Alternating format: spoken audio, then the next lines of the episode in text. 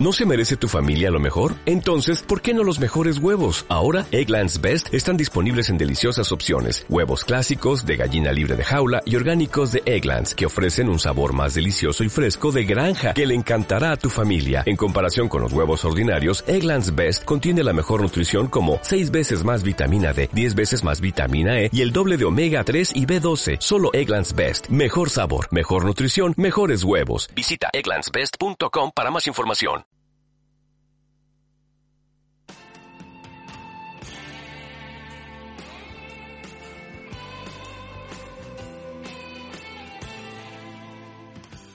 Hola una vez más al programa La Hora de las Personas, un programa realizado para ti en Radiopolis 92.3 FM.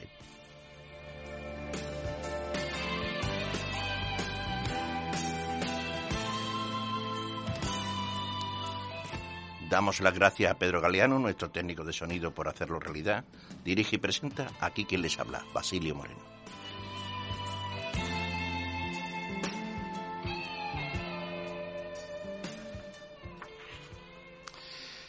La mañana se ha levantado fría. A pesar de ello, han decidido citarse en el café suizo. Aunque es día laborable, hoy es especial para los miembros escoceses del grupo. Es la festividad del 25 de enero en Escocia, un día especial que celebra el nacimiento del poeta Robert Barn, toda una institución en las islas.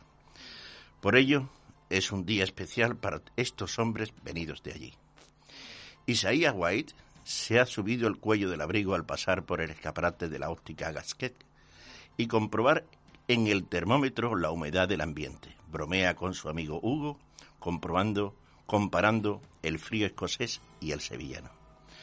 Han sido los primeros en llegar y han escogido una mesa amplia junto a uno de los ventanales que están orientados a la calle Sierpes, desde donde ven los caballeros pasar con los paraguas cerrados. Pero para prevenir y protegerse de la bruma, algunas mujeres han abierto sus coquetas sombrillas a pesar de ser ya cerca de las doce de la mañana. Por la plaza de la iglesia del Salvador, las figuras de dos hombres con paso atlético cruzan en dirección a la calle Cuna, Edward Johnson y John Langdon. Marchan con paso decidido al lugar del encuentro. Allí, en la cafetería, se encuentran también los hermanos Welton, que han dejado el carruaje en una escochera de la calle Zaragoza. Romualdo Jiménez y Francisco Merri se han sumado al grupo. Hugo McCall es el más nervioso. A pesar de su experiencia como ingeniero y hombre curtido, la presencia de vicecónsul le imprime respeto. Enrique Welton pide una ronda de jarras de cerveza, con sabor intenso al gusto de los escoceses. McCall, Hugo para los amigos, ha explicado la cuestión. El joven hace referencia a estos fríos meses de invierno para practicar los deportes relacionados con el agua, mucho frío y lo poco conveniente de las caídas en el río, practicando el rowing. Han pasado un alter han pensado, perdón, han pensado una alternativa como sport de invierno. Al igual que se está haciendo en otras ciudades norteñas de España. Ha propuesto la práctica del fútbol, lo que haya generado un murmullo de la aprobación entre el grupo. El vicecónsul, además, ve en esta práctica esportiva una manera de introducir las costumbres británicas en estas tierras, pues para los británicos este nuevo deporte está ya considerado como el deporte nacional de la Gran Bretaña. Otra ronda y con la misma eh, facilidad que van cayendo las jarras de cerveza, van cayendo los cargos del nuevo club. El vicecónsul no se hace rogar para aceptar la presidencia. El joven Isaías llegará, llevará la secretaría. Enrique Welton propone algunos cargos que son aceptados por aclamación. De esta forma, a media mañana del sábado 25 de enero de 1890, el Club de Fútbol de Sevilla estaba debidamente constituido con sus cargos oficiales electos. Se decidió que deberían jugar conforme a las reglas de la asociación. A estas alturas de la reunión no está claro cuándo se habla en inglés o en español, y aún falta muchos años para crear el spanglish. A veces la composición fonética suena un poco extraña.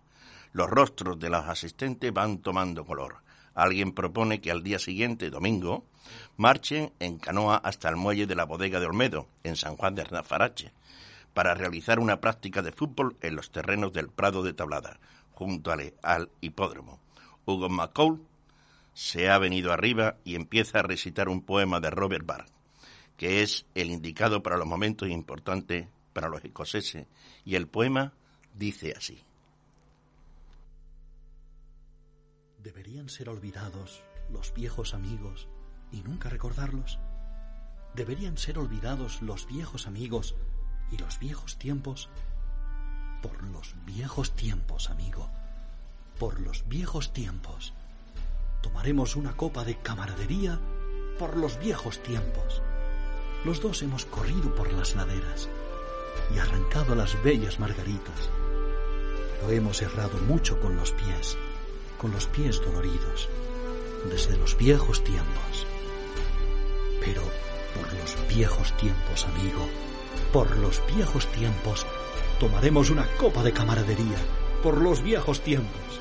Los dos hemos vadeado la corriente, desde el mediodía hasta la cena, pero amplios mares han rugido entre nosotros, desde los viejos tiempos. Pues por los viejos tiempos, amigo, por los viejos tiempos, tomaremos una copa de camaradería, por los viejos tiempos. Y he aquí una mano, mi fiel amigo, y danos una de tus manos, y echemos un cordial trago de cerveza, por los viejos tiempos, por los viejos tiempos, amigo mío, por los viejos tiempos, tomaremos una copa de camaradería, por los viejos tiempos. Y seguro que tú pagarás tu trago, y seguro que yo pagaré el mío. Y aún así, echaremos ese trago de camaradería por los viejos tiempos. Entre hurras y vivas al poeta, a reyes y reinas, alguien pide la última ronda y sin esperarlo habían convertido el poema en un improvisado himno, lo que jamás podrían sospechar en lo que aún estaba por llegar. Bien, eh, queridos oyentes, todo esto es por motivo de que este día 25 de enero del 2021 se celebra el 131 cumpleaños de la fundación o la creación que acabo de narrar del Sevilla Fútbol Club. Y para hablar con esto, de esto, mejor dicho, tenemos hoy con nosotros a Juan Castro Prieto. Hola Juan, buenos días. Hola, ¿qué tal? Buenos días. Bueno, espero que te haya gustado la introducción que hemos hecho para el cumpleaños. Hombre, me ha encantado. Es una introducción eh, muy literaria, muy literaria porque es un hecho importante en Sevilla para muchos sevillanos, para toda la ciudad, en definitiva, ¿no? Pero mm, sobre todo se ha pretendido eh, acercarnos a ese momento eh, importante que en aquel momento quizá no se le dio la trascendencia porque ellos no sospechaban a dónde iba a llegar el club que estaban formando. En principio era una cosa de, de amigos, de sportmen, que era como eran ellos, practicaban varios deportes, ¿no? Entre ellos el primero el remo y decidieron, pues efectivamente, buscar una nueva diversión que se estaba imponiendo en toda Inglaterra, en todas las islas británicas y que se estaba expandiendo por el mundo, ¿no? Que era el fútbol y que ha sido y es eh, bueno, de una aceptación impresionante, ¿no? Entonces me ha encantado eh, tu relato y después la, la, el poema. El recital, el, recitado, sí. Del poema en sí. del poema en sí, de eh, Robert Bach. Que sí, sí, esto es una cosa mm, extraordinaria, muy bonita, también muy literaria. Todos los clubes sevillanos han tenido un comienzo un poquito literario. Habría que que buscar en cada caso cuál es el más indicado, ¿no? Pero en este mm, viene de, Europa, viene de las tierras escocesas, porque eh, el fútbol, aunque se ha dicho que es de los ingleses, hay dudas. Ahora, hace unos años eh, se ha sacado alguna documentación en Escocia donde ya parece que el fútbol asociación pues se practicaba, ¿no? Pero bueno, nosotros le damos ese origen directamente inglés, pero de una trascendencia británica, ¿no? Eh, totalmente. Y los que aquí estaban en Sevilla eran casi todos escoceses. Había mucho escocés más que de la propia Inglaterra, eh, aunque traían empresas que figuraban, digamos, eh, con nacionalidad inglesa o británica, ellos le daba exactamente igual, ¿no? Entonces, pues me ha encantado ese relato de por los viejos tiempos. Bueno, pues gracias por la parte que me corresponde, pero bueno, ahora vamos a aclarar de que tú tienes una autoría aquí también. Bueno, Juan Castro Prieto, eh, somos amigos de casi, no sé, 30, 30 y pico. Mejor no decirlo que desvelamos la edad. Eso te iba a decir, como ajustemos la cuenta, vamos bueno, cuando era hace mucho, somos amigos desde hace mucho. Eh, él es historiador y, sobre todo escritor de fútbol, porque tiene ¿cuántos libros tiene ya editado, Juan? Creo que son cinco directamente relacionados con, con el fútbol en Sevilla, porque mi trabajo de investigación no radica en uno de los dos clubes, sino que es eh, dedicado a los dos clubes sevillanos, ¿no? Porque es difícil investigar eh, una parte si no investigar la otra, ¿no? Eh, cuando empecé a empezar a trabajar sobre estas investigaciones eh, sobre mm, el año 2000 aproximadamente, un poquito antes quizá, pues yo me daba cuenta que los libros, que generalmente lo hacían periodistas, no eran historiadores, pues porque hay que considerar eh, que el fútbol siempre ha sido para los historiadores un dios menor, ¿no? Eh, como aquella película, es un dios menor y no le han dado importancia. Y entonces han tenido que ser periodistas los que han hecho un poco de historiadores. Y claro, hay que entender eh, que era un producto que se vendía para determinados equipos. Se hacía la historia del Sevilla, se hacía la historia del Recreativo, se hacía la historia del Betty o del Arcollán, daba igual. Y bueno, eh, siempre contaban los éxitos, ¿no? Partido aquel que se ganó, eh, aquella eliminatoria, aquel trofeo, y nunca se contaban las derrotas. Mira que yo me chocaba mucho. Digo, bueno, mire usted, usted habrá tenido alguna vez alguna derrota, ¿no? Entonces eh, me di cuenta que era muy difícil hablar en nuestra ciudad, por ejemplo, de un club si no hablaban de otro. Y sobre todo, aunque cada uno tenía su línea independiente, pero era inevitable pensar que en algún momento existía evidentemente un enfrentamiento, una competencia, un acuerdo, una alegría, una actividad conjunta. En definitiva, eh, lo que ocurre en cualquier ciudad donde hay determinadas sociedades con una misma finalidad y distintos o, los mismos objetivos, pero de distintos puntos de vista, ¿no? Entonces, bueno, eh, aquello me pareció bonito, salió bastante bien. Y de entonces pues han sido cinco textos los que más o menos han salido a la luz, me ha dado mucha alegría porque la gente lo, lo aceptó perfectamente, no es un bestseller de ventas, pero sí la alegría que me da es que la, la opinión de la crítica a nivel de periodistas y a nivel sobre todo de historiadores ha sido muy muy favorable. Tú me conoces, como ya he comentado al principio, y sabe que para mí el fútbol es un tema de unión de amigos. Eh, a mí el fútbol me encanta porque me rodeo de amigos y sobre todo del equipo contrario más me gusta todavía, por aquello de que puedo meter más la pata.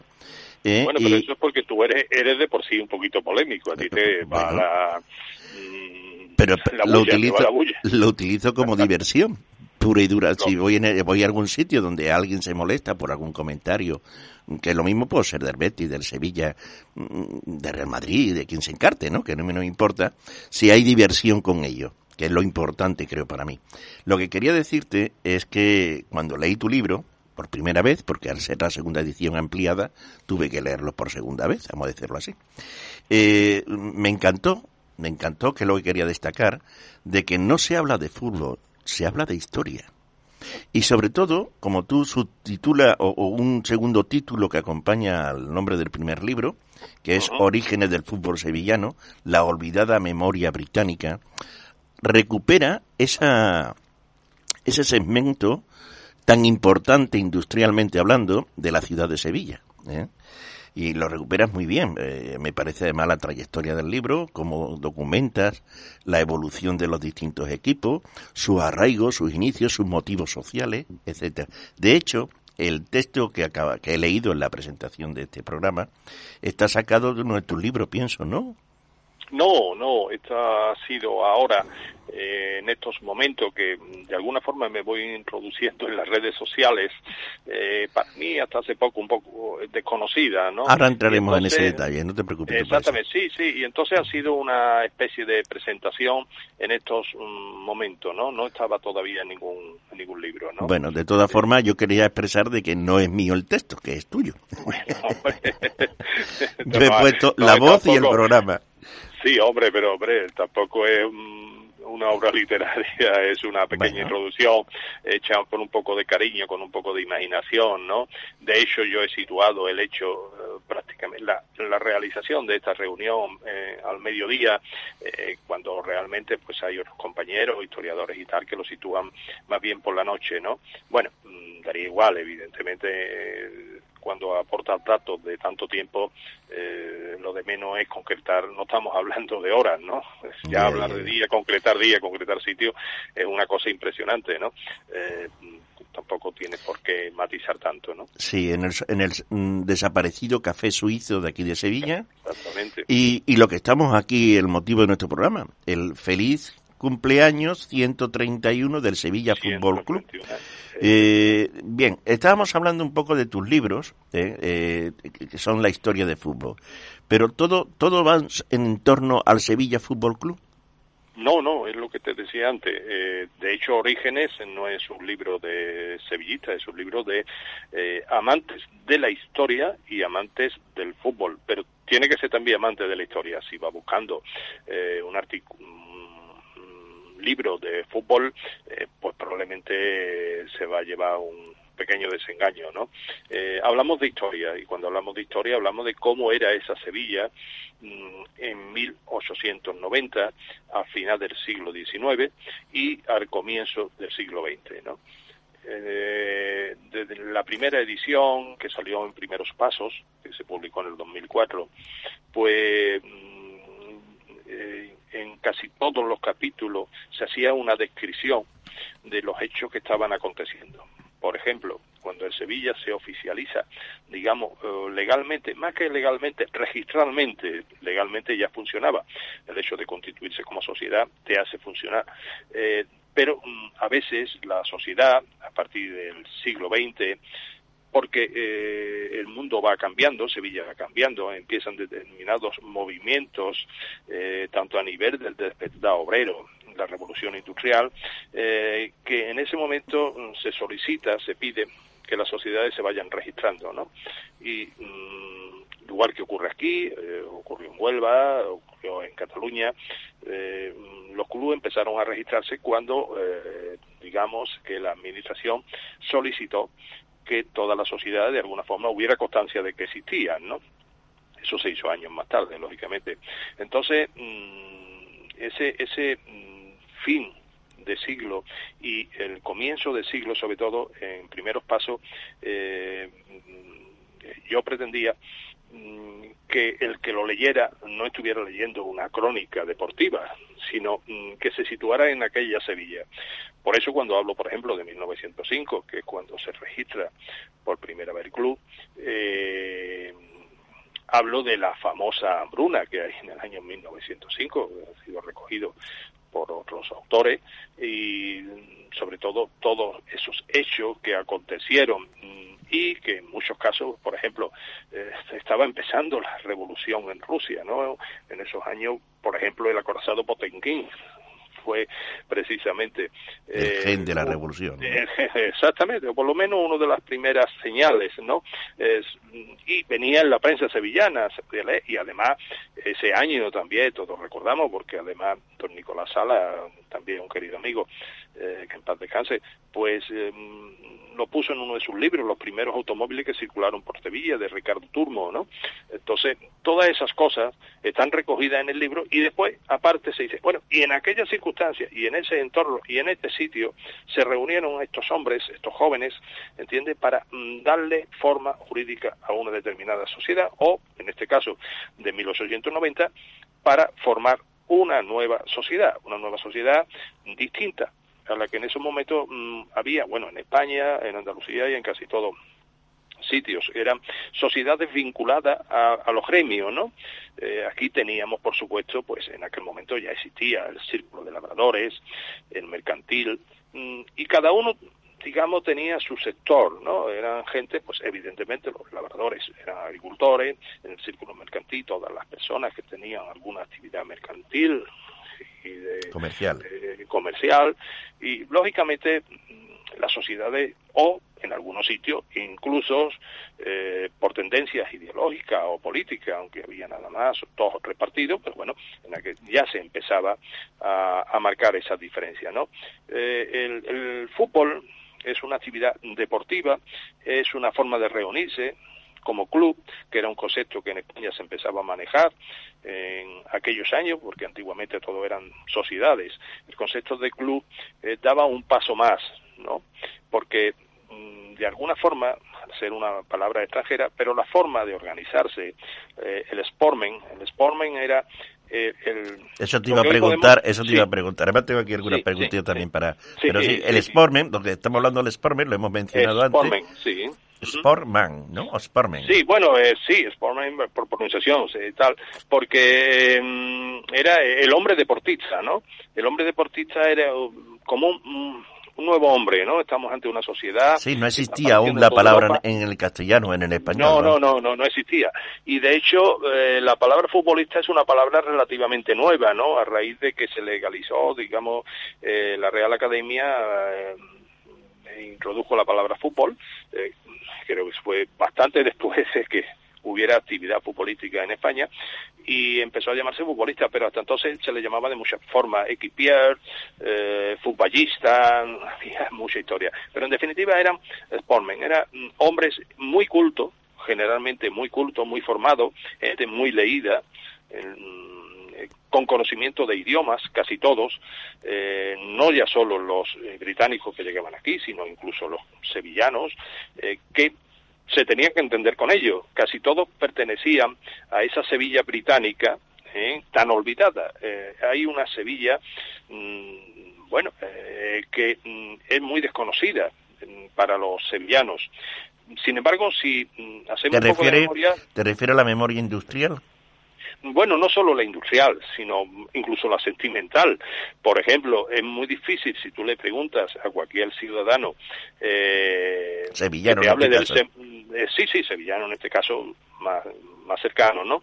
Eh, y por supuesto fuera de Sevilla, si tú le dices que hay un cementerio inglés, para ellos será desconocido. Tanto es así que en algún caso, cuando yo me he referido a ellos, me han dicho, ah, sí, bueno, eso es que hay en la parte derecha del cementerio, ahí se puede. No, no existía un cementerio. Eh, que ellos le llamaban un nombre mm, que ahora se me ha olvidado, eh, eh, no religioso, no si era religioso, me parece que era su religión, que lógicamente en aquellos momentos eran pues protestantes. Sí, eso, pero tú te refieres a la palabra equivalente a Camposanto bueno, más que equivalente a Camposanto, a ellos. A ellos como tal se le otorgaba eh, el, término, eh, poco menos que no estaba bautizado mm, por la religión católica, eh, eran disidentes, esa es la palabra, no encontraba en ese momento ahora en el ocurrido. El cementerio de los disidentes, ¿no? fijaros que, que, qué, mm, concepto más, mm, más bonito ahora, ¿no? Eh, ellos no le llamaban no cristiano o protestante o evangélico, no, sencillamente era el cementerio de los disidentes, ¿no? ¿Sabe que lo han declarado Vic recientemente? Bueno, eh, pues está allí eh, para, para los que no... de milagro. Claro, de, milagro, sí, porque hubo un colectivo fuerte que empezó un poco a reivindicar. Eso, para los que nos están escuchando, está en San Jerónimo, justo mm, en la parte de atrás de lo que era el monasterio. Eso es, eso es, es un sitio eh, alejado mm, de lo que entonces era Sevilla y las murallas de Sevilla, ¿no? Pensaba que las murallas llegaban hasta la Macarena, digo en esa dirección, ¿no? Para acá.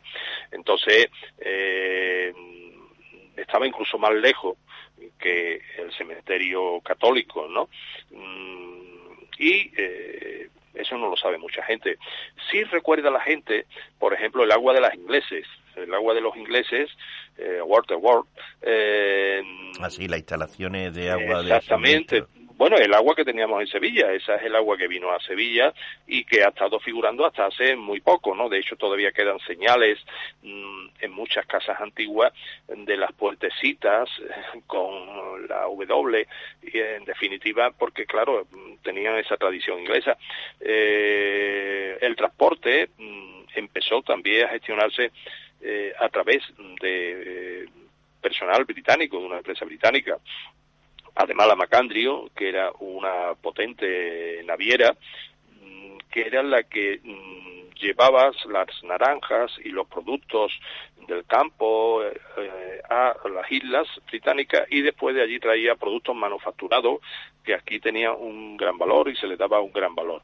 Eh, Sevilla era una ciudad que tanto en el plano industrial, en el plano comercial, la primera cervecería que se montó aquí era típicamente inglesa, luego ya vendrían eh, en 1904 creo que fue los Osborne, ¿no? Con la Cruz del Campo. Entonces, mm, mm, es una ciudad que incluso tenía en aquel momento, eh, en 1890, hasta tres iglesias eh, protestantes. Y la mayor de todas, la de las anglicana, exactamente. Una de ellas, eh, déjame meter la cuñita, una de ellas es San Basilio que sigue estando hoy día. Sí, sí, sí, sí, bastante reformada y no en términos ideológicos, sino que evidentemente tiene una arquitectura moderna, ¿no? Lógicamente, ¿no? Especial, yo le diría especial, para lo que sí, a ver. sí, sobre todo en el entorno que está, ¿no? eh, ahí, pues, el la plaza del museo, estaba quizá la iglesia más importante que tenían en ese momento. Eh, bueno, y eso terminó pues como terminó. Eh, cuando llegaron los malos años y posteriormente de la guerra civil, pues esa iglesia que no era católica, pues terminó siendo un almacén de maderas y después del almacén de madera pues ya se vendió y se ha edificado para, para pisos. Era una iglesia bastante importante, o sea, en la fotografía del tiempo que yo he llegado a ver, eh, porque lógicamente a pesar de que ya tenemos una edad, eso fue bastante, hace bastantes años cuando se derribó, ¿no? Quiero decir que en aquel momento Sevilla tenía aproximadamente una ciudad de 150.000 personas, eh, más de mil, más de mil eran británicos. ¿eh? y entonces pues tenían sus propias escuelas, tenían pues esas iglesias. De definitiva, era una importante comunidad que influyó de una manera o de otra en los sevillanos y los sevillanos influyeron en ellos evidentemente Hugo eh, en inglés Uk eh, mal pronunciado sin embargo él mm, lo quiso castellonizar o castellonizar, a ver si lo decimos, españolizar, y entonces en españolizar, creo que todo el mundo lo entiende perfectamente, y ya se puso Hugo. Y tal es así que siguió firmando Hugo cuando a los cinco años, seis años de estar aquí, ya marchó a su tierra, montó allí eh, una empresa importante metalúrgica y de también de construcción de barcos en Sunderland, eh, él siguió llamándose Hugo, Hugo, y firmaba como Hugo, o sea, ya eh, aquello le gustó más y mm, de alguna forma le tiró también la tierra andaluza, le tiró Sevilla y tanto es así que de alguna forma siguió vinculado con, con los deportistas sevillanos y probablemente las primeras camisetas que tenemos a franjas rojas y blancas eh, probablemente serían de ahí.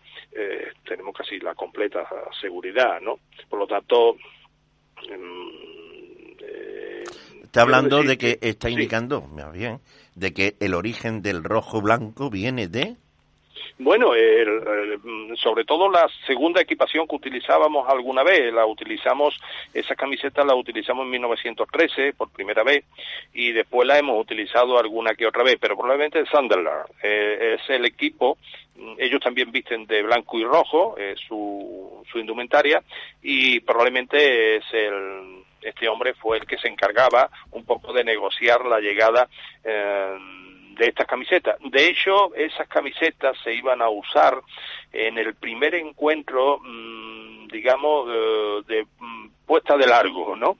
La primera vez que salían mm, al público, porque hasta entonces, bueno, eso lo veían los chiquillos, tal, tal, pero no había una opción, fue con teniendo en cuenta que hubo un terremoto en Messina, en Italia, importante, hubo que hacer, bueno, hubo, que hacerlo, no hubo que hacerlo, se hizo porque se quiso, lógicamente, ¿no?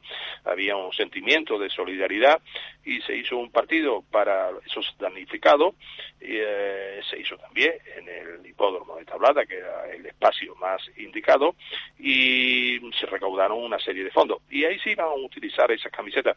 Lo que pasa es que no llegaron a tiempo. Sencillamente esas camisetas, por lo que fuera, eh, no llegaron. Y bueno, entre las cosas, porque la comunicación no es como ahora. Ahora pides algo y lógicamente te llega a los días, ¿no? En aquel momento había que esperar que el barco tuviera oportunidad, que llegara en el tiempo, etcétera, etcétera. Y entonces se vistió de blanco porque era el, la indumentaria de los sportmen, el blanco. Lo empleaban para jugar al tenis, en definitiva parecía que era la mm, bueno, pues lo más limpio, ¿no? Lo más eh, concepto de honestidad, de deportividad. Eh, y entonces Sevilla pues jugó de blanco totalmente. Aquello causó una buena impresión, aquello gustó, fue felicitada a la sociedad y desde ese momento pues ya quedó el blanco institucionalizado. Pero eh, de segunda equipación eh, utilizamos eh, o hemos utilizado algunas veces ahora con estas cosas modernas de las equipaciones utilizamos colores hasta el rosa, mm, azul, menos verde. En Sevilla ha utilizado prácticamente todos los colores, ¿no? Pero en aquellos años sí se marcó como segunda equipación la blanca y roja, ¿no? De eso, bueno, de ahí viene que el rojo eh, nosotros lo utilizamos mm, en nuestras propias equipaciones y ya después, en los años 60, eh, se utilizaba incluso unas medias blancas con vuelta en rojo, cuando antiguamente eran negras. En fin, mm, que siempre ha sido los dos colores predominantes, el blanco y el rojo. ¿no? ¿Has hecho algún, algún, alguna mención, mientras hemos estado hablando, de sobre, bueno, eh, de que eh, estamos cumpliendo el 131 cumpleaños del Sevilla Fútbol Club, el 25 de enero precisamente, el pasado 25 de enero fue cuando se celebró o, cuando hizo, pero a mí me viene a la cabeza y de que no era en 1905 cuando se fundó esto. Eh, ¿Qué ocurre aquí, Juan? ¿Cómo hay este cambio de fecha? Bueno, ocurre, lo que ocurre en Sevilla ocurre en todas las ciudades de España. Eh, si ustedes lo miran, las personas que, bueno, sean más aficionadas a la lectura de la historia, no y que sea historia ni mucho menos, pues sabrá que el Barcelona, por ejemplo, eh, lo tiene mm, su fundación en 1800. 99, me parece, o 98. A veces me, baila entre el Bilbao y el Barcelona. Pero su registro oficial no es hasta varios años después. Eh, en el caso de Recreativo ocurre exactamente lo mismo. Tienen 1888, 89, perdón, y eh, se vuelve, se registra digamos, en, el 3, ¿no? 1903. Ocurre sencillamente que una cosa es lo que te decía antes, cuando fundas la sociedad, cuando la pones en marcha, y otra cosa es cuando te registras. ¿eh?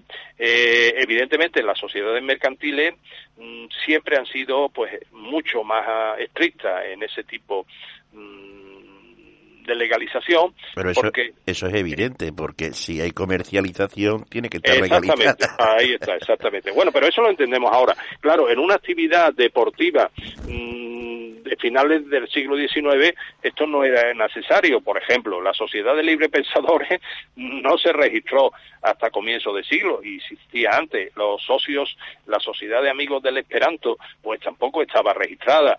Y como eso, bueno, pues hay ha ocurría, ocurría, eso ya se ha ido solucionando con el paso del tiempo. Muchas hermandades, eh, pues del siglo XVI o del siglo XVII, y se registraron en el siglo XX, prácticamente, ¿no?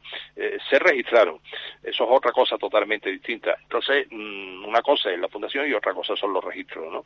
Cuando te das, digamos, de alta, ¿no? Eso es distinto. O como ocurría hace tiempo, para que lo entendamos, ya eh, hasta que no tenías mayoría de edad no tenías carnet de identidad, ¿no? no existía, sí, claro que existía, muy existía, pero mm, no mm, había constancia por parte de la autoridad de un registro que te pudiera seguir o que te pudieras presentar.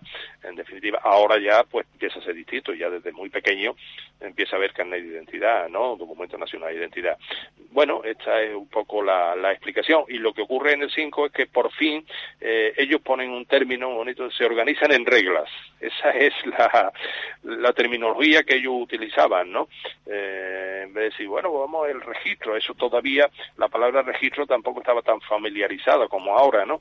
Y entonces se organizan en regla y evidentemente comunican a la administración que existimos, ¿no? Esa es un poco la, la, idea, ¿no? Y eso se hace en el 5. Pero claro, mm, ya hacía 15 años que eh, la sociedad venía funcionando, pero bueno, que nadie se equivoque, que no vaya a pensar que el fútbol es como ahora. Entonces se jugaba uno o dos partidos al año. Quiere decir que ellos cuando no mm, le daban al remo, cuando no estaban en el río, porque lógicamente con cuatro o cinco ellos tenían un bote y una casa bote donde funcionaban el grupo de amigos, cuando no estaban remando, mmm, que era generalmente cuando hacía mucho frío y generalmente en invierno, normalmente pues en enero o en diciembre, cuando se jugaban estos partidos, con otras sociedades de parecidas características, no tenían por qué ser ciudades eh, eh, que quisieran jugar al fútbol, podía ser una sociedad de cricket, eh, bueno, podía ser una sociedad de recreo, que en aquel tiempo lo que hacían fundamentalmente eran excursiones, en definitiva mmm, era otra idea totalmente distinta de lo que tenemos ahora y evidentemente un fútbol mucho más amateur, con una regla muy, muy, muy, muy parecida a la que tenemos. Eso sí que es cierto, eso ha evolucionado muy poco, pero vamos, era muy, era distinto, ¿no? Por ejemplo, una circunstancia que la gente pensará es que hasta, no recuerdo el año del siglo XX, eh, no había posibilidad de cambiar al jugador. O sea, si un jugador se lesionaba, te quedabas con uno menos y ya está. Teniendo en cuenta que además este deporte proviene del rugby, eh, con matizaciones, pues siempre había algún lesionado. Eso era lógico y casi siempre el equipo que lesionaba al otro jugador quedaba, mm, digamos, eh, favorecido y ganaba el partido. Bueno, eran otros tiempos, eran otros conceptos. Las cargas estaban legalizadas al portero, el portero podía recibir todas las cargas. Uh, en el área, fuera del área y casi dentro de la portería. O sea, los normalmente los porteros eran unos valientes, ¿eh? Y, por ejemplo, pues como costumbre, yo lo ponía en mi libro, eh, no era bonito darle de cabeza, era una cosa un poco eh, ya de eh, excentricidad, ¿no? De hecho, algunos jugaban hasta con gorrillas, ¿no? En aquellos tiempos. Eh, era otra idea del fútbol que, que podemos tener ahora, ¿no? Bueno, eh, cuéntanos cómo descubre esta reunión de 1890. ¿Cómo la descubre, Juan? Sí, bueno, esta reunión, el primer documento mmm, sale por una carta eh, que le manda el secretario del Sevilla Fútbol Club, de la sociedad, Isaías Guay, a una sociedad de recreo que se había formado unos meses antes en Huelva. Y enterados a través de un eh, otro señor eh, británico, eh, Anderson, que este hombre era negociante de, material eh, metálico y eh, de hierros, comerciantes de hierro y demás, y eh, cuando eh, aquí en Sevilla se forma la sociedad, pues le comunica a estos chicos que en Huelva se ha formado una sociedad de recreo, eh, que entre sus objetivos están los juegos atléticos, ¿no? Lo cual, pues podía encajar perfectamente esta actividad del fútbol, y de hecho, pues decir, cuajó perfectamente. Y entonces se le mandó esa carta al secretario de la sociedad de recreo, que se había formado unos meses antes, y aceptaron, pues, un partido que se jugó en Sevilla el 8 de marzo de 1890, eh, pues poco una, tiempo después de la Constitución y que, bueno, trascendió, pues lógicamente, posteriormente, eh, como un reconocimiento del primer partido entre dos sociedades, digamos, organizadas y con entidades con objetivo de seguir practicando el fútbol, ¿no? Y eh, bueno, eso pues, lógicamente se descubrió cuando estábamos al punto de celebrar el primer centenario de Sevilla, que entonces nos dimos cuenta que nos habíamos equivocado en 15 años, eh, porque de alguna forma esos primeros 15 años estuvieron ocultos. Y bueno, y hay que entenderlo, ¿no? Yo en el libro de Orígenes lo, lo, lo, lo explico en la contraportada. Hay que tener en cuenta que el primer libro que se escribe del Sevilla Fútbol Club, de la historia del Sevilla Fútbol Club, y prácticamente de la historia del fútbol sevillano, la hace Arturo Otero, que era un periodista, abogado, y entonces él, eh, en aquel tiempo, estamos hablando de 1940, estamos terminando, prácticamente terminada la guerra civil, pero estamos eh, totalmente eh, simpatizando con los alemanes y con los japoneses, ese eje que está enfrentado radicalmente contra los británicos. Luego, hablar de ingleses en ese tiempo, hablar de la Sevilla británica no era muy apropiado, no estaba muy bien visto, ¿no? Entonces, eso se mantuvo ahí y bueno, como todas las cosas, pues cuando al cabo de los 50 años se hace la poda de oro, pues todo el mundo ha fundado el club, eso ocurre siempre. Eh, yo cuento como anécdota que unos amigos tenemos una caseta de feria en Sevilla y a los 25 años en tiempo la primera de la feria hoy día el, Tan Juan. Exactamente. Bueno pues como digo siempre invitado quedados todos estáis todos invitados sobre todo ahora estáis todos invitados no con, no, eh, decir la dirección Juan es bastante. eh, con eso es bastante sí. Bueno eso era muy sevillano de siempre no nos vemos en la puerta no nos vemos en el en el la portada. ahí lo de la portada perdón eh, bueno pues como anécdota te cuento eh, que cuando a los 25 años hicimos eh, una pequeña peliculilla y un homenaje y tal y cual para los fundadores, pues prácticamente nos salían más fundadores que socios había, ¿no? Esto, esto es imposible. Eh, y claro, todo el mundo se creía que era fundador. No, mira, tú fuiste el segundo año, mira, tú fuiste el tercero. Bueno, pues eso en una sociedad que tiene 25 años. Imagínate en una sociedad de 50 años o de 70 años, de 70 y tanto, en el decir, bueno, pues mire, eh, yo fui fundador, no, porque probablemente todos los fundadores habrían fallecido, los realmente fundadores, y lo que escucharon de la tradición, pues bueno, pues otra cosa fue cuando en 1905 se legaliza, es otra historia distinta, o bueno, hay sociedades, yo recuerdo hace unos años que en Gijón eh, al leer yo, bueno, yo supongo eso lo, habrán arreglado ya, pero en aquel tiempo, que también, eh, digamos, se legalizó, se registró en 1905, eh, había todavía gente que reivindicaba quién había sido, ¿no? E incluso se, lo, se discutía. Quiero decirte que eso es bastante mm, normal en, estas, en este tipo de cuestiones. Mira, en el texto que hemos leído al principio, hay una frase que dice, se decidió que debían jugar conforme a las reglas de la asociación. ¿A qué se refieren ahí? Acláranos eso.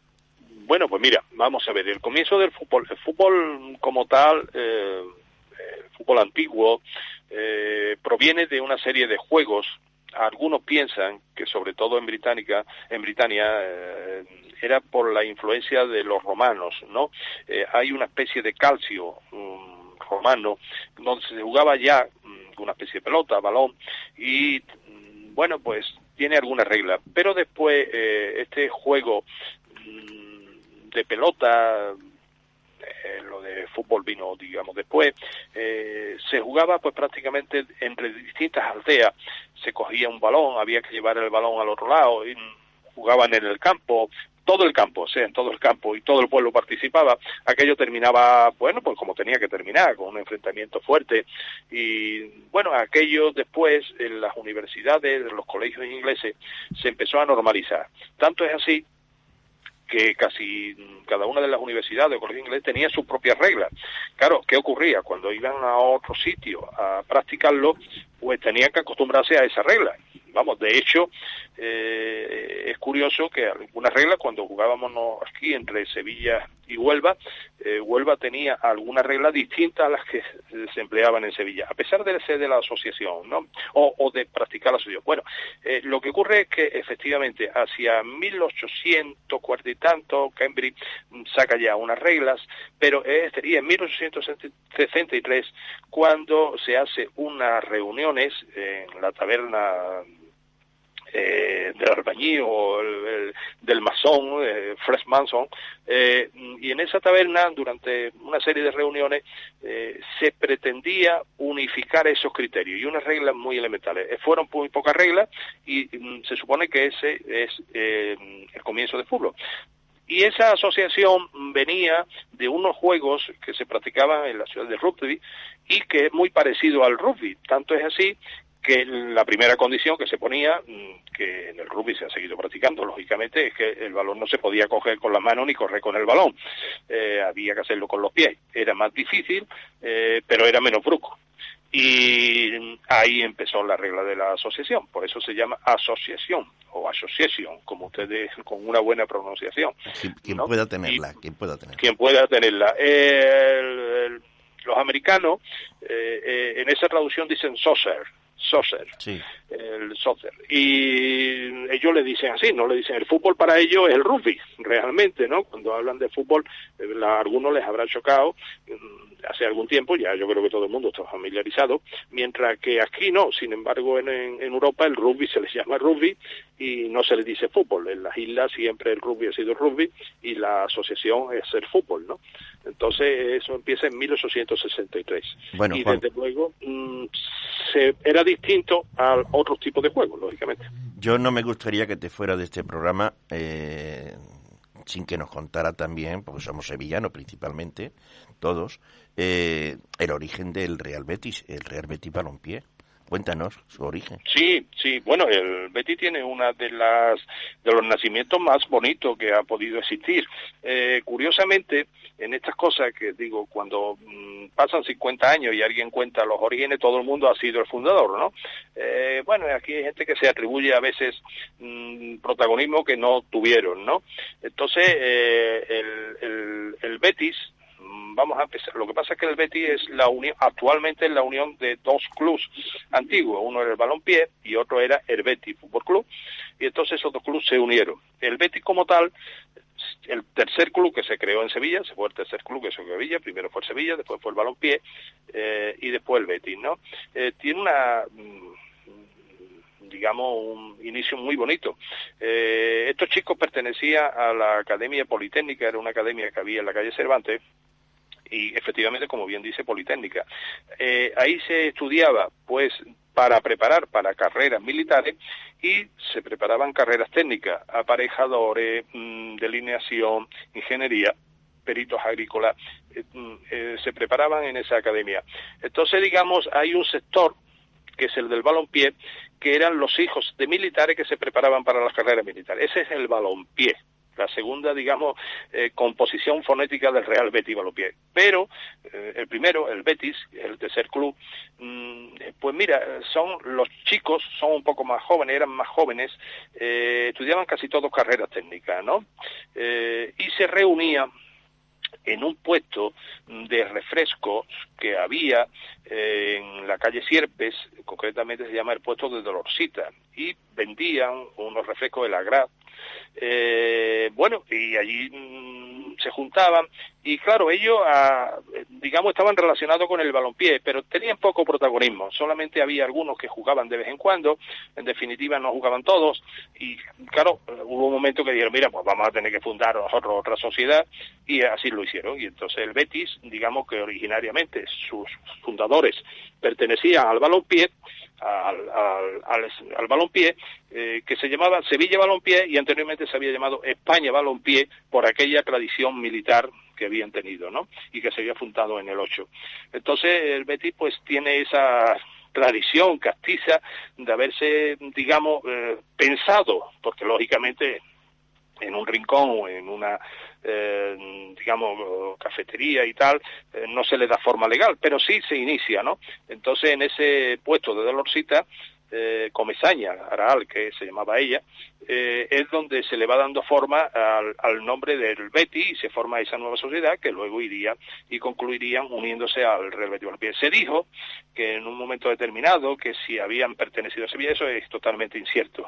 No hubo eh, nadie que era un chico que habían protestado porque un chico eh, que pertenecía a una clase más baja, un trabajador, un proletario, en el equipo del, recreativo de la calzada, del recreativo de la calzada no fue fichado o no quiso ser fichado por el Sevilla. Bueno, eso no es cierto.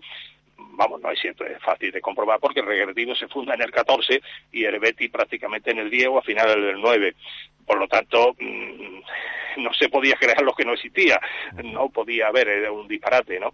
Eh, no, no tiene nada que ver. Y realmente el balompié, pues, fue impulsado por los hermanos Gutiérrez, que eran hijos de un militar, eh, de los que jugaban poco, de los que jugaban poco, no, no jugaban en el balompié, que ahí es donde jugaban los vuelos Soki, Castillo, eh, que fueron los que le dieron forma al primer balompié, y luego, pues, digamos de alguna forma se escindieron, más que escindirse ellos fundaron otro, mm, sin enfrentamiento y sin nada, sencillamente porque, eh, bueno, ya eran más chicos los que querían jugar, no eran solamente los primeros originarios, ¿no? Eh, tiene una leyenda muy bonita, pero la que se ha, mm, digamos, extendido más ha sido la que transmitió Eladio García de la Borbolla diciendo que había sido porque los del Sevilla eran muy poco solidarios, ¿no?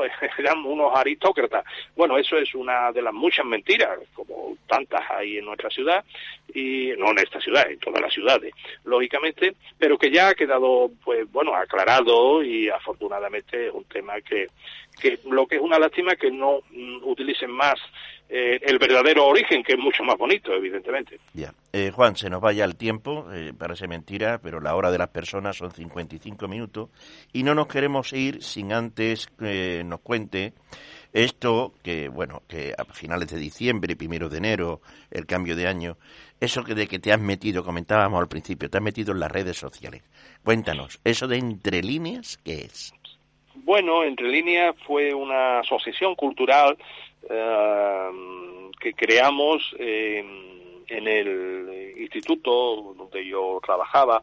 Y bueno, los amigos de allí le dimos forma eh, futbolística como Peña, eh, Peña del Sevilla, pero el origen era entre líneas pues tenía un doble sentido. Todo el que sea aficionado al fútbol sabe lo que es un jugador entre líneas. Eh, por cierto, nosotros eh, actualmente en el Sevilla eso no existe.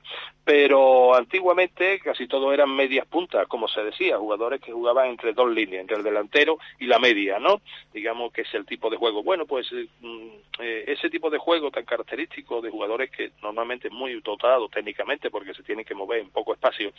Nosotros además le dimos el doble sentido de que mm, íbamos a hacer un certamen literario y eso es lo que organizamos, un certamen literario eh, a final del siglo pasado y bueno, ese certamen tuvo bastante éxito entre la chavalería, los colegios de entonces y allá al final, ya hace unos años, pues decidimos, no, la verdad es que teníamos menos actividad, pero nos reuníamos pues para comer, para tomar unas cervezas y ahora pues le hemos dado un impulso a un grupito pequeño en el que somos cuatro o cinco amigos, en el que tú participas también, lógicamente, y mm, este pequeño grupito pues estamos pues sacando a colación, eh, sacando datos históricos, sacando temas literarios, eh, bueno, pues transmitiendo un poco más, es una visión del fútbol eh, más plural, no dedicado solamente al fútbol eh, directamente de la crónica futbolística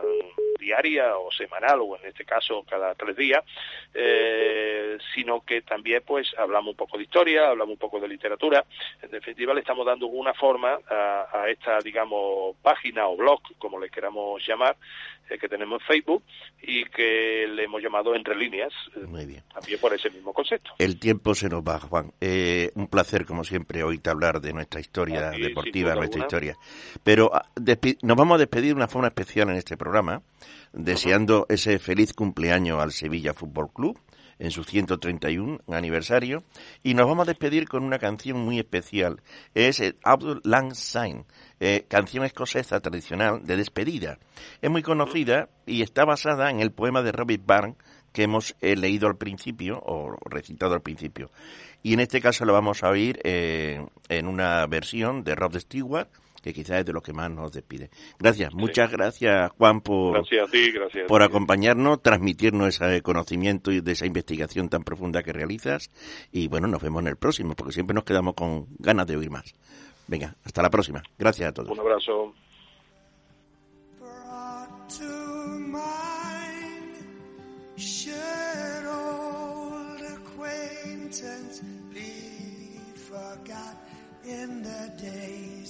Of old lang syne.